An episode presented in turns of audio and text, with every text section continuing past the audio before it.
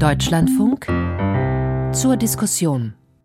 Am Mikrofon Katrin Stövesand und ich begrüße Sie heute von der Frankfurter Buchmesse. Es geht um nicht weniger als die Position des Menschen innerhalb der Natur.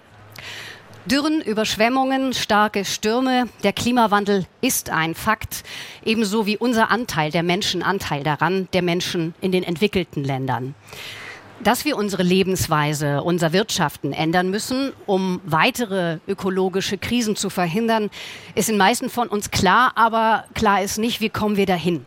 Was praktisch getan werden muss, das sagen uns Naturwissenschaften, Klimaforschung und Aktivisten. Wie wir aber ein Umdenken hinbekommen und letztlich damit anderes Verhalten erzeugen, um diese weitreichende Frage geht es innerhalb der nächsten Dreiviertelstunde. Zu Gast sind zwei praktische Philosophen und ein Theologe, die zum Thema publiziert haben. Ich begrüße Liz Hirn. Sie ist Philosophin, Publizistin. Sie arbeitet an der Universität Wien, ist Obfrau des Vereins für praxisnahe Philosophie und ihr aktuelles Buch heißt Der überschätzte Mensch. Sie formuliert darin eine Anthropologie der Verletzlichkeit. Herzlich willkommen, Frau Hirn. Danke für die Einladung. Danke. Mit dabei ist Konstantin Grön. Er ist Pfarrer für Diakonie und Bildung im evangelisch-lutherischen Kirchenkreis Hamburg-Ost. Und er ist Co-Autor des Konzepts Paradising, das einen anderen Blick auf Schöpfung und Umwelt ermöglichen will und damit eben auch auf die Rolle des Menschen in diesem Gefüge. Schön, dass Sie dabei sind, Herr Grön. Ich freue mich, hier zu sein. Und ich begrüße Thilo Wesche, Professor für praktische Philosophie an der Universität Oldenburg. Er hat da gerade das Buch Die Rechte der Natur veröffentlicht und darin leitet er Eigentumsrechte der Natur aus der Logik des Eigentumsrechts selbst hervor. Herzlich willkommen auch Ihnen, Herr Wesche. Vielen Dank für die Gelegenheit des Gesprächs. Das Anthropozän, das vom Menschen geprägte Zeitalter beziehungsweise der Anthropozentrismus, also die Weltsicht, bei der der Mensch im Mittelpunkt steht, ihm alles untergeordnet ist, zur Verfügung steht, diese Perspektive, diese Haltung ist das Kernproblem heutiger und wohl auch künftiger ökologischer Krisen. Ich möchte meine Gäste zunächst bitten, diese problematische Haltung mit ein paar Adjektiven zu belegen und äh, die ihrer Ansicht nach größten Probleme, die daraus resultieren, zu skizzieren. Frau Hirn, welche Adjektive würden Sie wählen? Entgrenzt, vermessen und bedürftig. Das ist knackig, vielen Dank. Herr Grün, welche sind es für Sie, die kennzeichnenden? Unverbunden, maßlos und kindisch. Herr Wische, welche Adjektive kennzeichnen für Sie die problematische Weltsicht? Dass wir die Natur als ein Geschenk betrachten und äh, Gratisgaben, die man wie ein Selbstbedienungsladen ausnutzen kann. Und Subjekt Objekt, die Natur ist bislang nur Objekt, äh, über das wir herrschen. Der Anthropozentrismus, wir hören es raus, ist also das Hauptproblem. Aus ihm hat sich ja auch der entgrenzte Kapitalismus entwickelt diese Hierarchie in unserer Welt, die hat ja mehrere Wurzeln. Eine ist sicherlich die des christlichen Menschenbildes als Krone der Schöpfung. Eine andere ist eben die des ressourcenvernichtenden Kapitalismus und sicher liegt auch eine in philosophischer Sicht im Wesen des Menschen, der eben immer weiter strebt, der Wettbewerb und Erfolg sucht. Frage an alle, wo liegt Ihrer Ansicht nach die Wurzel unserer Hybris? Herr Wesche, wenn Sie anfangen möchten. Also ich glaube, dass man äh, die Natur im äh, Zuge der Aufklärung als eine leblose Materie betrachtet hat. Und dass man daraus den Schluss gezogen hat, dass die Natur eben ein lebloses Ding ist, eine Sache, die man sich aneignen kann, die man gebrauchen kann, die man sogar verbrauchen äh, kann ohne dass man sich Gedanken macht darüber, dass im Unterschied zu vielen anderen Dingen, die wir gebrauchen im Alltag, die wir nämlich herstellen können, dass man Naturgüter nicht herstellen kann und dadurch sind Naturgüter von vornherein begrenzt. Herr Grön, wie sehen Sie das? Ja, ich habe eben genau hingehört und äh, dachte schon, ja, ist es wirklich so, dass es das christliche Menschenbild ist oder ist es vielleicht auch eine Auslegung des christlichen Menschenbildes? Denn die Krone der Schöpfung, wenn man also Genesis 1 genau liest, also den Anfang mhm. der Bibel, dann wäre es eigentlich der Sabbat. Denn am Ende wird im Grunde dieser Sabbat als Krone der Schöpfung, dieser Ruhetag geschaffen. Oder er entsteht. Aber Sie zitieren ja auch Genesis in Ihrem Konzept und sagen, ja. dem Menschen werden seine Tiere gegeben. Also Gott gibt dem Menschen seine Tiere. Das hat schon eine gewisse, ein gewisses ja, Gefälle. Es, genau, also es, es, ist ein Gefälle da und äh, die Frage wäre immer, was will man eigentlich auch betonen? Ja. Aber ich finde, da müsste man eigentlich genau hingucken und ich finde, da gibt es auf jeden Fall auch die Chance, Dinge nochmal anders zu interpretieren, anders zu verstehen und das würde ich auch gerne tun. Und, Wunderbar. Äh, Wir sind ja. gespannt gleich auf Ihr Konzept mhm. des Paradisings. Ja. Frau Hirn, wo sehen Sie die Wurzel des Übels sozusagen? Also ich glaube, die Anordnung des Menschen ist interessant. Das hat natürlich auch mit Interpretationen zu tun. Aber ich glaube, der erste wesentliche Bruch ist der mit der eigenen Fleischlichkeit und die Wahrnehmung, dass man den Menschen horizontal anordnet. Das heißt, wir haben über uns noch das Göttliche, Abstrakte, Metaphysische und unter uns sozusagen die Tiere, Pflanzen, ein bisschen so wie die Skala Nature des Aristoteles. Und ich glaube, der Punkt ist, dass es hier ein besser und ein schlechter gibt und ein hochwertiger oder ein weiterentwickelt und ein weniger entwickelt. Ähm, und ich glaube, die Sicht auf das vielleicht horizontale und zyklische, ähm, das sozusagen fehlt uns. Wenn wir natürlich heute über die Zerstörungskraft des Menschen sprechen, über die fatalen Seiten seines Wesens, kommen wir natürlich auch an aktuellen politischen Bezügen nicht vorbei, ähm, um es auszusprechen, an der Krise im Nahen Osten.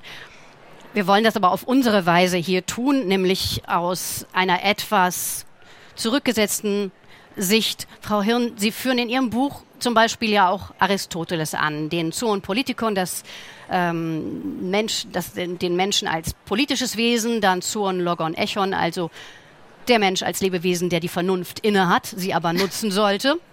Wenn wir natürlich jetzt die Berichte aus Israel und den Palästinensergebieten äh, hören, lesen, das lässt ja schier verzweifeln, was den Vernunftgebrauch des Menschen angeht.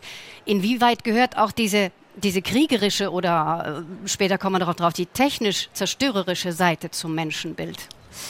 Also ich glaube, wir machen es uns sehr einfach, äh, wenn wir, was heißt einfach? Es ist ein Fehlschluss zu glauben, dass der Krieg etwas Naturgegebenes ist. Ähm, das verrät uns nicht nur einen Blick in Sozial- und Kulturanthropologie, dass die Entwicklung auch einer Idee von Krieg auch als etwas, was dem Menschen innewohnt, etwas ist, was an irgendeinem Punkt gesetzt wurde. Das heißt nicht, dass wir als Lebewesen nicht auch aggressive Neigungen hätten mhm. und ein großes destruktives Gewaltpotenzial. Unhinterfragt. Ähm, das Spannende daran ist, in welchem Grad hilft uns jetzt unsere Vernunftbegabung, um es jetzt mit. Kant zu sagen, mit diesem Potenzial umzugehen.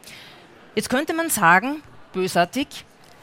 Der Humanismus mit seiner Vorstellung ähm, von Bildung, von Schulung, von Miteinander üben, ist ein Stück weit gescheitert. Ich sage jetzt wirklich bisschen polemisch, äh, und hat es nicht geschafft, sozusagen diese, eine andere Entwicklung einzuleiten.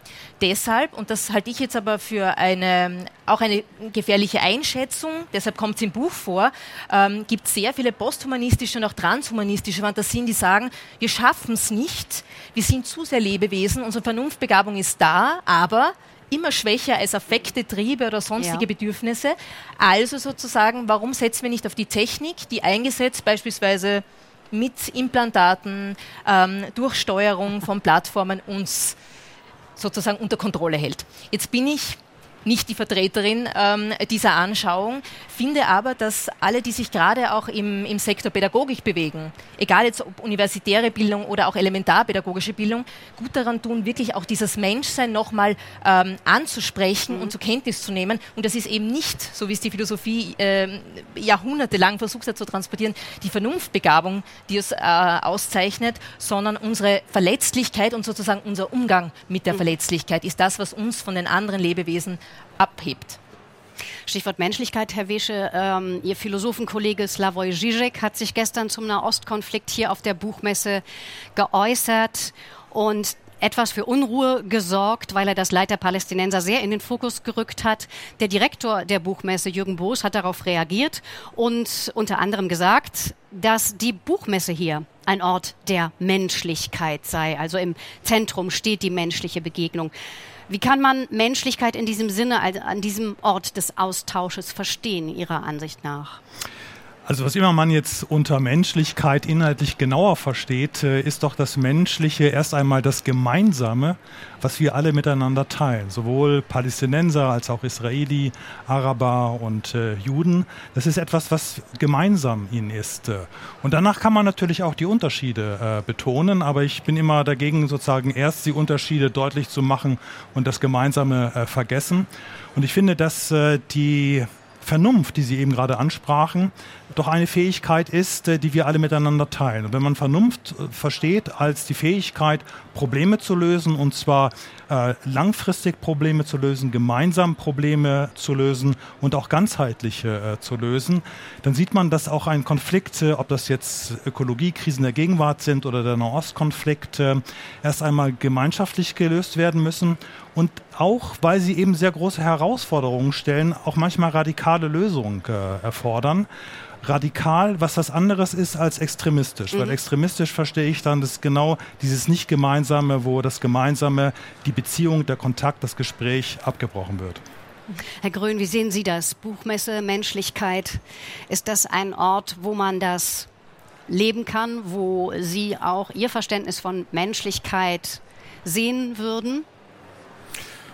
Also es geht ja hier, es ist ein, eine, ein Forum für den Austausch, für den Austausch von Ideen, äh, ein Ort der Begegnung und äh, insofern sehe ich das natürlich so. Und äh, ich war jetzt selber nochmal, äh, bei der Sache habe ich auf mein, bei meinem Thema geschaut, ja, dieser Konflikt und auch das Paradies, äh, mhm. Adam und Eva direkt danach, äh, das Kapitel, dann kommt die Geschichte von äh, Kain und Abel und äh, beides sind auch eben Geschichten, die ähm, äh, in der Bibel und im Koran stehen und äh, insofern eigentlich finde ich auch in diesem Konflikt gespiegelt werden könnten und dass das auch eine Möglichkeit wäre, über den aktuellen Konflikt in irgendeiner Art und Weise ins Gespräch zu kommen. Bei der Frage nach den Möglichkeiten und Wegen zur Veränderung unseres Wesens, unserer Haltung in Bezug auf die Natur kommt ja auch immer wieder die Technik ins Spiel. Die Hoffnung ist hier, dass wir weiterleben können wie bisher oder nur wenig ändern und die Technik macht den Rest. Die äh, speichert CO2 unterirdisch oder verdunkelt die Sonne. Technik als Ausweg. Die Idee kommt bei all Ihren Publikationen eher schlecht weg. Ähm, Frau Hirn, in Ihrem Buch spielt sie eine besondere Rolle bei dem Fortbestand unserer Spezies. Ist die eine Welt zerstört, dann fliehen wir einfach in die nächste, nämlich ins Metaversum, wie Sie schreiben. Welche Möglichkeiten bietet die Technik äh, vor den Gefahren der ökologischen Katastrophe oder auch der, wie Sie es nennen, Anthropolypse, also dem Verschwinden der Menschen, zu entgehen? Also ich glaube, was mir sehr wichtig war, ist mal festzustellen, von welchem Verschwinden oder, oder was jetzt eigentlich bedroht ist. Äh, jetzt ist natürlich unhinterfragt, dass ähm, unser Einfluss auf die Ökosysteme auch zum Aussterben anderer Arten führt. Aber das, was uns eigentlich beschäftigt oder äh, worüber wir jetzt speziell auf politischer Ebene diskutieren, ist das, was den Menschen ausmacht. Also eigentlich deshalb auch Anthropolypse. Es geht nicht um eine Apokalypse, jetzt in diesem Sinn, die Welt wird ausgelöscht, der Planet Erde, den gibt es nicht mehr, sondern für ja. uns hat das Folgen. Wir können mhm. möglicherweise nicht mehr ja, überleben. Das Artensterben juckt uns nicht. Ganz genau. Äh, da würde ich jetzt mal äh, auch wieder mal polemisch sagen, ja, das juckt uns mal weniger. Also wir, wir sind natürlich da im Fokus. Ähm, der zweite Punkt ist die Vorstellung, dass ähm, Technik etwas Negatives ist. Das war mir auch wichtig in dem Buch, weil ich bin technikskeptisch, ähm, aber ich bin nicht so naiv zu sagen, ich möchte ohne Technik leben oder ich könnte es. Und da reden wir jetzt nicht nur von Smartphones, sondern von Techniken, die wir seit äh, Anbeginn der Menschheit haben. Mhm. Äh, und das ist dann nicht nur das Steinbeil und irgendwelche Werkzeuge, sondern auch ähm, äh, höchst ähm, fortgeschrittenes äh, Material zum Eingriff am Schädel etc. Mhm. Also die Archäologie und die aktuellen. Ja, es beginnt äh, auch schon bei Kleidung oder Wohnen. Ganz genau. Also ähm, unser, unser, auch unsere Vorstellung von Vorgeschichte, Frühgeschichte, lässt, also unser Wissen darüber lässt zu wünschen übrig. Da ist natürlich sehr viel Spekulationsraum. Die neue Forschung zeigt, Technik ist sozusagen vom Menschen nicht wegzudenken, sondern immer ein Teil vom menschlichen Leben.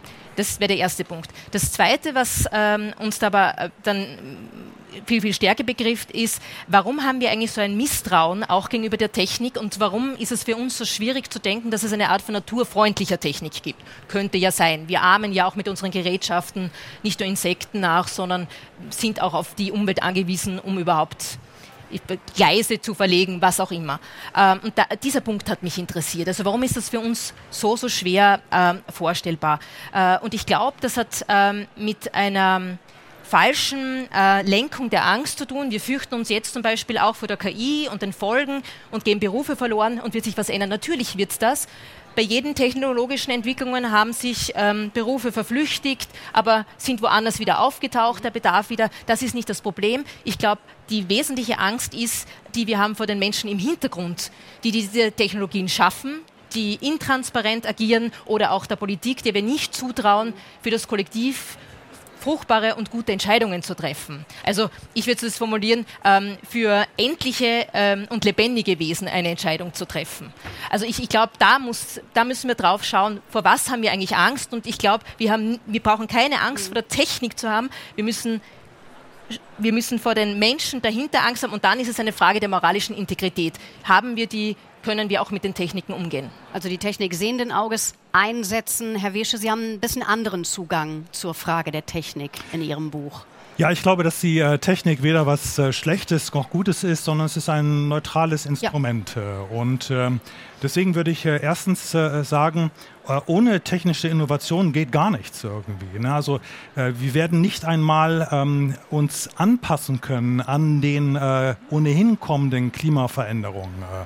Und äh, wir brauchen also technologische Innovation, äh, um unsere Gesellschaften zu stabilisieren. Aber zweitens glaube ich nicht, dass technologische Innovationen ausreichen werden, um die Ökologiekrisen, und das sind nicht nur Erderwärmung, das ja. ist Artensterben, Globalvermüllung, Ressourcenerschöpfung, in den Griff zu bekommen. Das ist das bekannte ähm, äh, Jevons Paradox oder die äh, sogenannten, also die Effekte, dass äh, wenn eine Effizienzsteigerung stattfindet durch technische Innovation, es eben nicht zu einem Ersparnis kommt, sondern zu einer Produktivitätssteigerung. Das fing mhm. Und auch nicht zu sozialem Ausgleich, sondern ganz genau. Ne? Also wenn, wenn Motor, Automotoren ähm, effizienter sind, weniger Brennstoff brauchen, dann werden die Autos eben schwerer und dicker irgendwie und damit ist genau dieser Effizienzgewinn wieder weg. Wenn Glühbirnen weniger Strom verbrauchen irgendwie, dann setzen wir eben mehr Glühbirnen ein oder Leuchtkörper einfach und die Nächte werden heller in den Städten. Also egal wie man es macht, man spart letztendlich keine natürlichen Ressourcen äh, ein. Und äh, drittens äh, ist ganz wichtig, äh, dass äh, die, und da gibt es sehr viel Forschung dazu, dass gerade die fossilen Industrien äh, ein Narrativ, eine gewisse Rhetorik etabliert haben, dass wir einfach mit äh, technischen Innovationen die ähm, fossilen Krisen in den Griff bekommen. Und das wird verstanden in der Forschung auch als Legitimation, dass man weitermachen kann, wie man möchte, einfach, ne? wie bisher mhm. einfach. Weil es ist das Versprechen irgendwie, dass die Technik uns retten wird. Und ich glaube, das ist ein Irrglaube. Mhm. Herr Grün, wie passt Technik ins Paradising? Als ökologische Hilfe, also für die ökologische Transformation?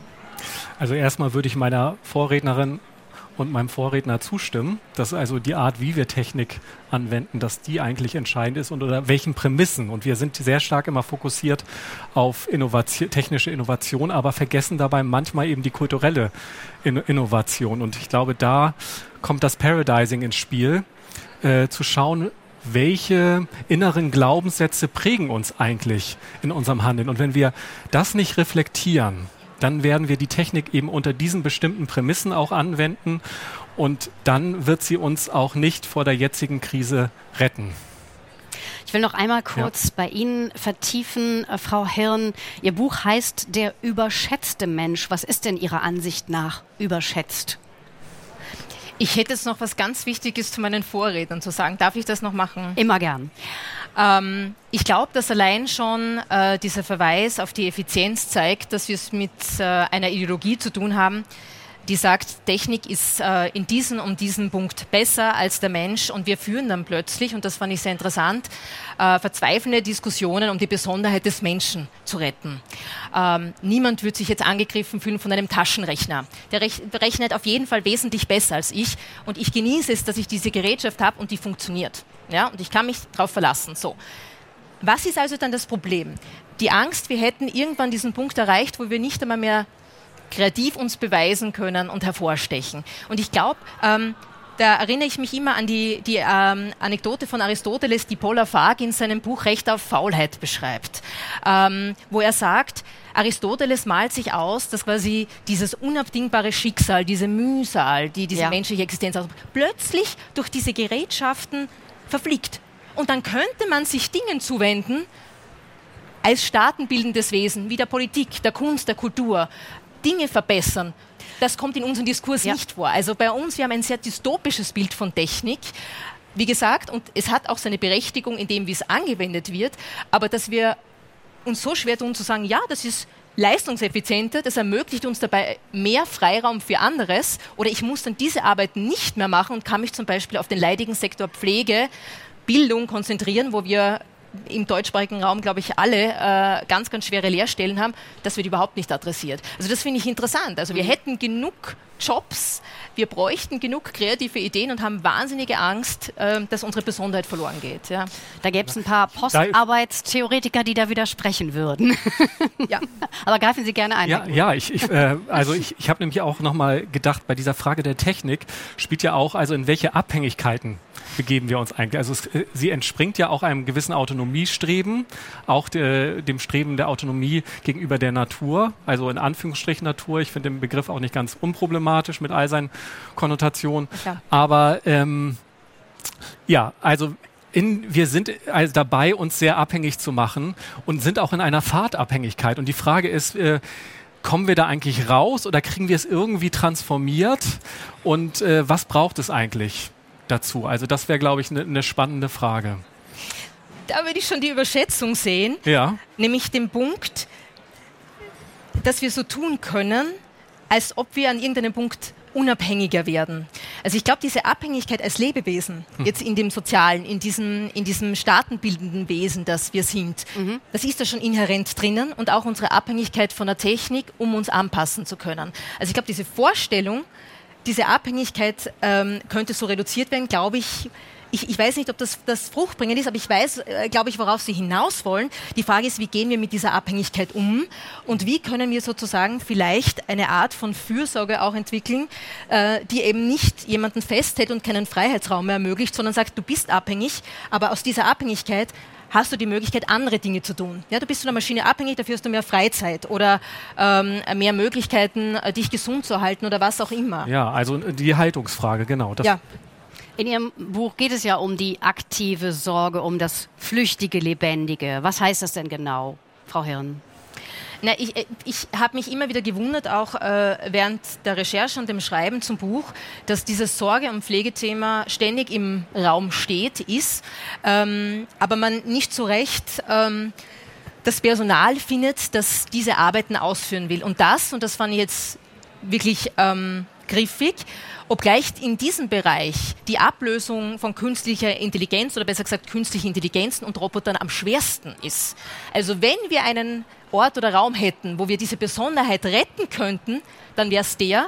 Und trotzdem schaffen wir es nicht sozusagen, Menschen dafür zu begeistern, Fürsorge zu übernehmen, Sorge zu übernehmen, auch in diesem Sinn. Jetzt rede ich nicht nur von Krankenhäusern und Altersheimen, sondern überhaupt vom schulischen Bereich aufwärts äh, bis auch zum universitären Bereich.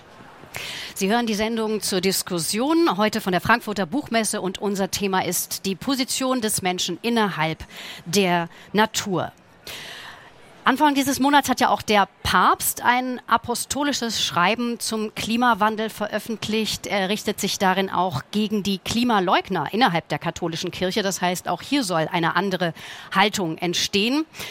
Herr Grün, Sie sind nicht katholisch, ganz offensichtlich. Sie sind evangelischer Pfarrer. Dennoch ist es ja wichtig, dass die Kirchenoberhäupter hier Orientierung bieten wollen, wie Menschen ihren Glauben, ihr Leben in Bezug auf die Natur ausrichten. Sie haben ja ganz eigene Ideen. Wir haben es schon mal kurz angerissen. Sie sind Co-Autor des Konzepts Paradising. Mit Palm und Strand, betonen Sie immer wieder, hat das aber nichts zu tun. Können Sie kurz umreißen, worum es da geht? Also, ja, wir haben mit äh, dem Konzept Paradising versucht, einen neuen Ansatz, eine neue Haltung zu beschreiben, vielleicht auch ein neues Narrativ, also ein viel benutzter Begriff, aber ähm, er sagt dennoch was aus, denn es geht ja auch um Zielvorstellungen. Und kritisch auseinandergesetzt habe ich mich mit der Kollegin Sarah Köhler, mit der ich dieses Konzept entworfen habe, auch mit dem Slogan Bewahrung der Schöpfung und was der eigentlich impliziert. Und wir hatten gesucht nach äh, angesichts des Ausmaßes dieser Krise nach einem Narrativ, was vielfältiger ist, viel mehr Bilder entstehen lässt, aber auch irgendwo aktivierender sein kann. Und da sind wir auf diesen Begriff des Paradieses gestoßen oder des Paradiesgärtnerns und haben das eigentlich verallgemeinert. Also Gärtnern ist auch nicht jeder Fraus und jedermanns Sache.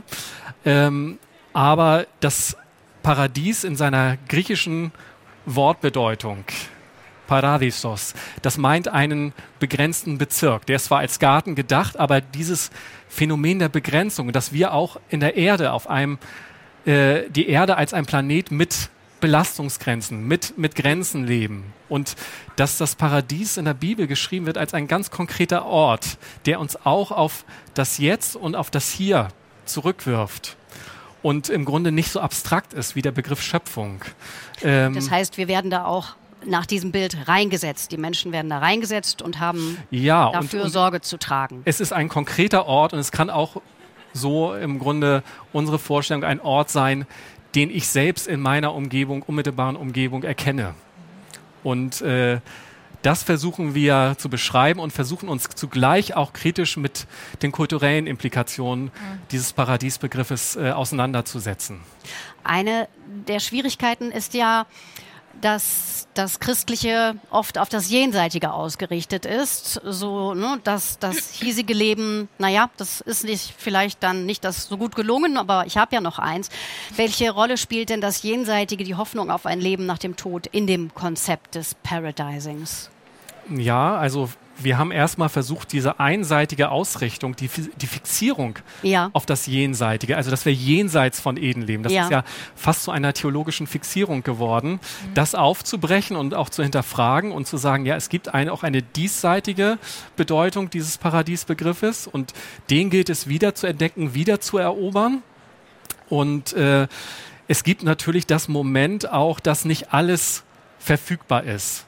Also dass im Grunde etwas da ist, was wir nicht von, was sich einstellt, was wir nicht erzwingen können. Und äh, dass es auch eben Grenzen auch äh, des menschlichen Tuns und Schaffens irgendwo gibt. Mhm. Ähm, und äh, insofern würde ich natürlich auch diese jenseitige diesen jenseitigen Bedeutungshorizont des Paradiesbegriffes nicht äh, total weghaben wollen. Ich würde ihn aber gerne relativieren.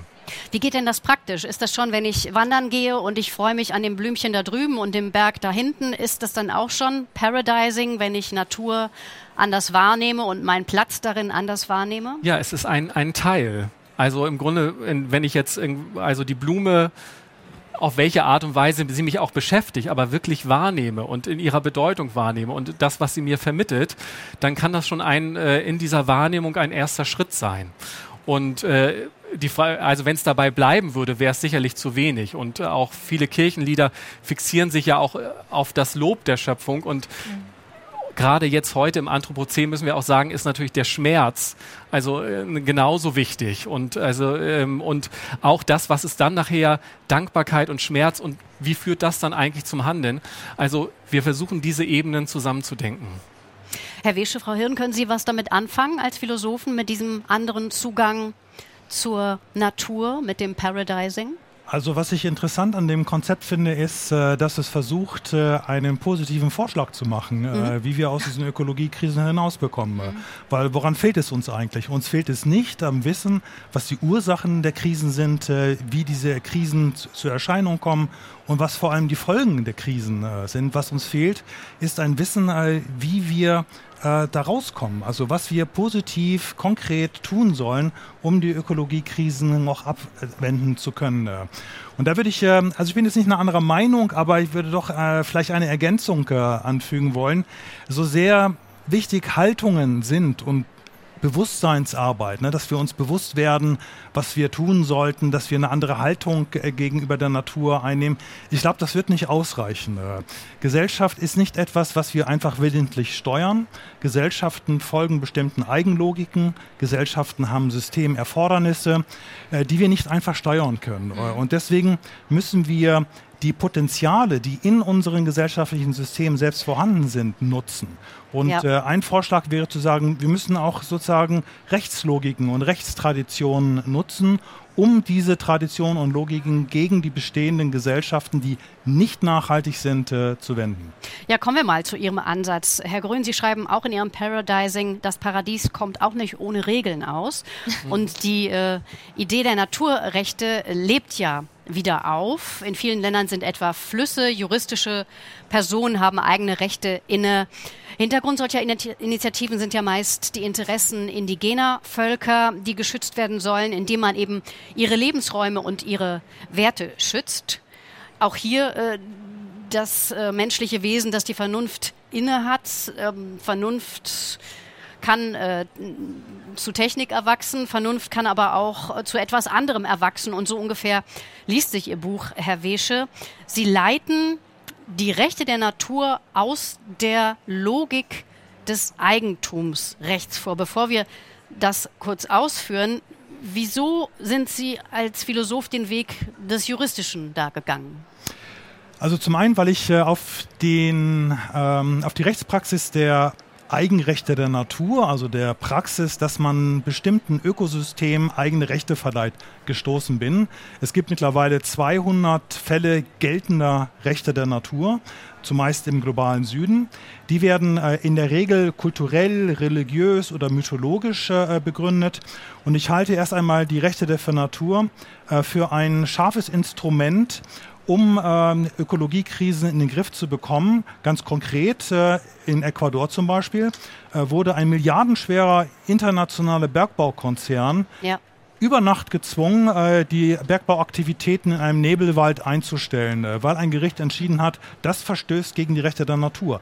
Gegen so einen Konzern kommen wir nicht an mit irgendwie Haltungsänderungen äh, oder Bewusstseinsarbeit. Oder auch nicht mit Umweltschutzgesetzen, wie Sie schon auch nicht mit Umweltschutzgesetzen, weil der Wald, der war geschützt gewesen irgendwie. Ne? Aber es sind dann die harten äh, äh, Rechte der Natur, die das ermöglicht haben. Und ich glaube, davon können wir lernen in unseren Gesellschaften.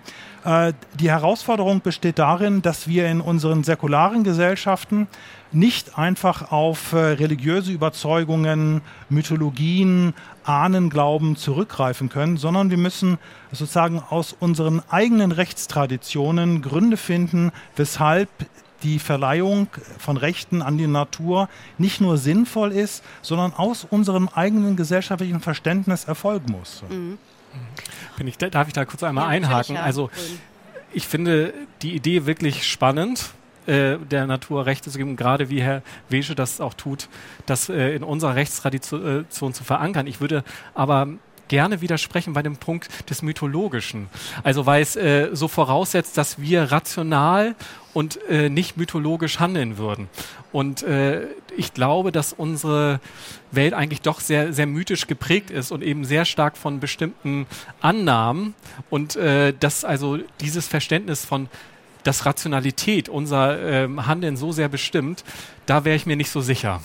Ja, den Punkt verstehe ich gut. Das ist ein Einwand, den ich äh, häufig höre. Und ich würde auch sagen, also äh, im Grunde haben Sie so, wie Sie es jetzt gesagt haben, auch recht. Äh, in Gesellschaften brauchen wir Erzählungen, Mythologien. Äh, aber die Frage ist, ob wir eine Rechtsordnung auf Mythologien und äh, religiösen Glaubensüberzeugungen stützen sollen. Ich jedenfalls bin froh, dass in Gerichten nicht in Berufung auf einen Gott oder auf Mythologien oder Schutzheilige oder Ahnenurteile gesprochen werden. Das Gleiche gilt bei der Gesetzgebung des Parlaments. Da bin ich froh, dass wir in säkularen Gesellschaften äh, leben, äh, wo sozusagen die Ja. äh, Beschlussfähigkeit eines äh, äh, zwangsbewährten Gesetzes äh, davon abhängt, ob wir wirklich kontrollierbare Gründe dafür nehmen können. Ich möchte jetzt noch was anderes einwenden. Also das ist natürlich ein, ein, ein sehr plausibler Einwand. Was mir gerade bei dieser Rechtssituation mit Flüssen etc., also jetzt Tiere ist nochmal ein ganz anderer Sektor und ist wesentlich vielschichtiger. Ähm, wir legen die anthropozentrische Brille nicht ab, sondern wir bewerten von unserem Rechtsverständnis aus, was Interessen sind. Ähm, jetzt könnte ich sagen, die Frage, ob man das überhaupt kann. Also können wir das? Also ich denke, es ist erkenntnistheoretisch unmöglich, äh, die menschliche Brille abzulegen, weil natürlich äh, wir aus sei es Effizienzgedanken und uns unseren eigenen narrativen Ableitungen machen äh, und sagen, das ist jetzt im Interesse des Flusses. Also wie, wie, wie kann ich jetzt das beweisen? Also ich verstehe, worauf Sie hinaus will und ich finde, als utopische Idee kommt ja auch schon teilweise bei Bruno Latour vor, ja, die Idee. Ähm, oder auch das Paradising, finde ich als utopische Ideen wunderbar. Und utopisch meine ich jetzt wirklich positiv im Sinne von, dass ich auch glaube äh, oder beiden recht geben würde, uns fehlt diese, diese positive Kraft, überhaupt diese Nichtorte zu denken. Wo wollen wir eigentlich hin? Äh, für was wollen wir, dass sich Menschen engagieren? Also wir wollen, dass die, die Klimakatastrophe nicht kommt und die Anthropolypse nicht passiert, aber was ist eigentlich dann? Mhm. Was, was ist sozusagen die Alternativwelt, die wir, die wir haben? Wobei der, der Ansatz von Herrn Wische tatsächlich noch mal konkreter ist. Also nicht nur konkreter, sondern auch im Grunde ganz anders, äh, weil was ich gerade nicht behaupte ist, dass wenn wir von den Rechten der Natur sprechen, dass wir dann davon sprechen müssen, dass ein Fluss Interessen hatte, dass ein Wald eine Bedürftigkeit hatte. Das sind Anthropomorphismen irgendwie. Ja, Sie, genau. Sie argumentieren die, die, die ja aus, aus der Leistung quasi. Ne? Also Sie argumentieren, äh, äh, Sie nehmen das, was eigentlich Unternehmen und Staaten tun, sagen, sagen, okay, das wird geleistet das wird produziert in die Welt ja. und deshalb gehört das uns. So argumentieren Sie ja, wenn ich Sie richtig Also verstehe. Sie hatten ja eben auch die Frage aufgeworfen, warum Eigentum, warum das wichtig ist. Ja. Und ich glaube aus drei Gründen. Erstens, äh, die bestehenden Eigentumsrechte sind die Hauptursache für unsere Ökologiekrisen, weil sie den Eindruck erwecken, äh, dass Naturgüter äh, eigentumslose Dinge sind einfach, die Menschen sich aneignen können, die nichts kosten, die keinen Wert schon an sich haben, dass man mit den Naturgütern Gütern, wenn sie denn unser Eigentum sind, machen darf, was man möchte. Äh, und ich glaube, das muss man überhaupt ändern. Wenn man sozusagen an unseren Naturverhältnissen etwas ändern will, muss man die Eigentumsvorstellungen ändern. Mhm. Zweitens äh, ist die Frage, äh, wem gehört die Natur, eine fast anthropologische Konstante. Diese Frage finden Sie in jeder Kultur, in jeder Gesellschaft, nicht nur in der Gegenwart, sondern auch in der Vergangenheit. Da sind es dann mal, also die Grundüberzeugung ist, nicht Menschen sind Eigentümer der Natur, sondern es sind Götter, es sind Schutzheilige, es sind Ahnen. Und die Frage ist, wie können wir den Gedanken, dass nicht den Menschen die Natur gehört, in unseren säkularen Gesellschaften beantworten? Herr Grün, braucht es das? Braucht es, also braucht es die Beantwortung der Frage, wem gehört die Natur? Oder wie ja, würden Sie den Bezug? Also würden Sie den anders schwingt, sehen als für mich, gehören, Genau, für, für mich schwingt damit also so dieser intrinsische Wert ja. der Natur, wie man sagt. Ne? Oder christlich würden wir dann Schöpfung sagen. Und äh, dieser Gedanke von Schöpfung soll ja gerade das ausdrücken. Es ist nicht Eigentum der Menschheit, sondern es ist äh, Eigentum, ist göttlich, äh, also liegt außerhalb unserer äh, einseitig verstandenen Verfügungsgewalt.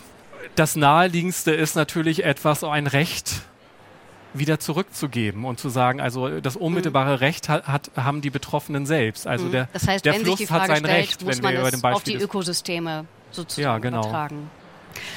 Jetzt haben wir den Menschen aus seiner Hybris in seine Verletzlichkeit zurückversetzt und ihn mit Sorge beauftragt, ihn vom Statthalter Gottes zum Mitgeschöpf gemacht, das Verantwortung fürs Hier und Jetzt und auch für die Zukunft hat und ihm ein juristisches Konstrukt zur Verfügung gestellt, das die Rechte der Natur begründen könnte. Der Kunstgriff ist natürlich jetzt für all diese Dinge Mehrheiten zu schaffen und Dinge in Gang zu bringen. Es braucht natürlich, wie Sie die hier präsentiert haben, verschiedenartige Ansätze, aber es braucht eben auch Mehrheiten, eigentlich auch transnationale Mehrheiten, um Dinge in Gang zu bringen. Jetzt ähm, favorisieren Sie, Herr Wesche, sehr auch äh, zivilen Ungehorsam in Ihrem Buch. Also welche Mittel, welcher Aktivismus ist nötig und welcher ist vielleicht auch wieder nicht förderlich, weil er die Polarisierung überall stärkt. Also was Sie sagen, ist ganz wichtig. Wir bekommen die äh, sozial-ökologische Transformation nicht hin, wenn wir nicht in den Gesellschaften Mehrheiten für äh, diese Transformation äh, gewinnen. Das haben wir schon jetzt äh, bei dem sogenannten Heizungsgesetz äh, gesehen. Und eine wichtige Voraussetzung, um eben auch Mehrheiten für die Idee der Rechte der Natur zu mobilisieren, ist erstens, dass wir sehen, das ist bereits eine bestehende Rechtspraxis äh, weltweit. Das ist nicht etwas, was wir erst erfinden müssen, äh, sondern wir, kennen, wir können lernen von der Rechtsgebung und Rechtsprechung schon in bestimmten äh, Ländern. Zweitens ist es ja schon äh, transnational, äh, weil es in ganz verschiedenen Ländern, von Ecuador, Kolumbien über Neuseeland, selbst USA, Kanada und jetzt in der EU in Spanien es diese Rechte der Natur äh, gibt. Na, es ist sozusagen auch eine transnationale äh, Bewegung. Äh, äh aber in allen Fällen äh, ist es zu diesen Rechten der Natur erst auf Druck der Zivilgesellschaft gekommen.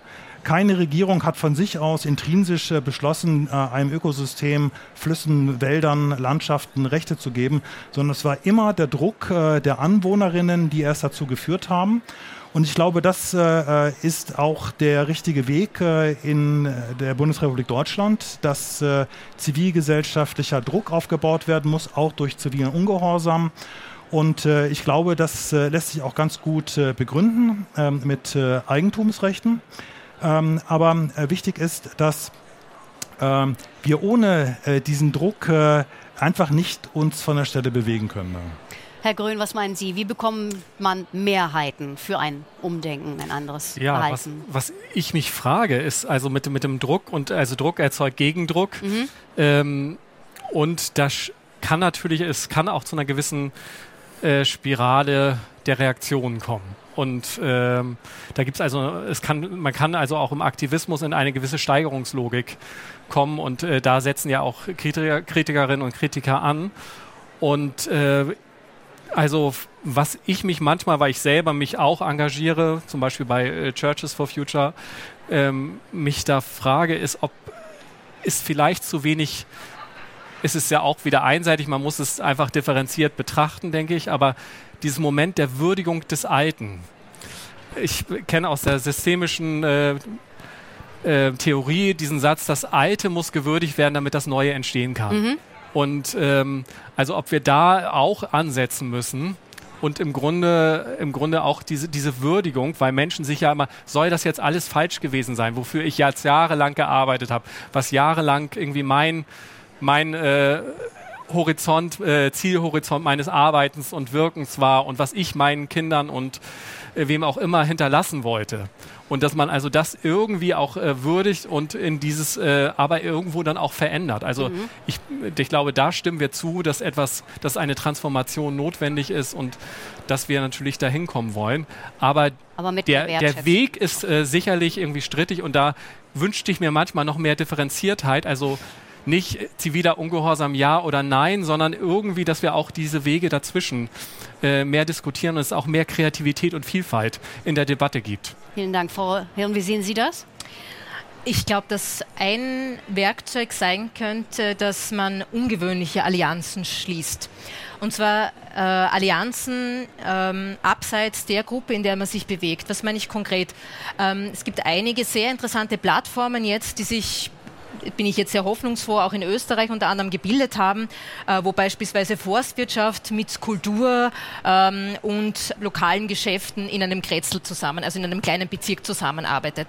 Das Interessante ist, dass diese Kombination von ganz unterschiedlichen Altersgruppen, Berufen, Sichtweisen äh, jetzt bei äh, der Bezirkspolitik großen Einfluss genießt, weil die natürlich alle wichtige Player sind. Mhm. Zusammen wenn Sie zusammen auftreten für eine Agenda, dieses, diesen Punkt zu beleuchten, es würde mal sagen, haben Sie etwas Furchterregendes. Nämlich nicht nur, das ist jetzt die eine Gruppe der Jungen, die wissen es besser, äh, und dann gibt es vielleicht noch die Gruppe der Älteren, die sind jetzt so mäßig interessiert oder wollen eben absichern, dass sie nicht umsonst quasi ähm, äh, gearbeitet haben, was sie gearbeitet haben, sondern eine, eine interessante Allianz, eine ungewöhnliche Allianz, vielleicht mit jemandem, mit dem man sich gar nicht erst so richtig verträgt. Da meine ich auch die Naturwissenschaften und die Geisteswissenschaften. Ich glaube, der Oder Markert hat so schön gesagt, und das ist jetzt wirklich schon lange her, ähm, mittlerweile, dass wir jetzt in einer Art von wirklich ausgehungert sein sind. Wir haben die Naturwissenschaften, wir haben die Technik, die Probleme löst, aber wir haben eigentlich keine Erzählung mehr, mit der wir mitkommen, mit der wir verstehen, in welcher Situation wir sind und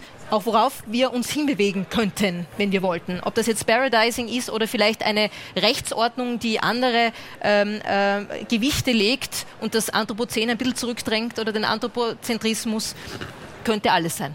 Vielen Dank. Wie verändern wir unsere Haltung und damit unser Verhalten und ganze Systeme, Wirtschaftsordnungen, Wertschöpfungsketten etc., um die ökologische Katastrophe noch zu verhindern. Das war das Thema auf der heutigen Diskussion von der Frankfurter Buchmesse. Meine Gäste waren die Philosophin Liz Hirn, der evangelische Pfarrer Konstantin Grön und der Philosoph Thilo Wesche. Ich danke für den angeregten Austausch und dem Publikum fürs Interesse. Am Mikrofon war Katrin Stövesand. ちょっと。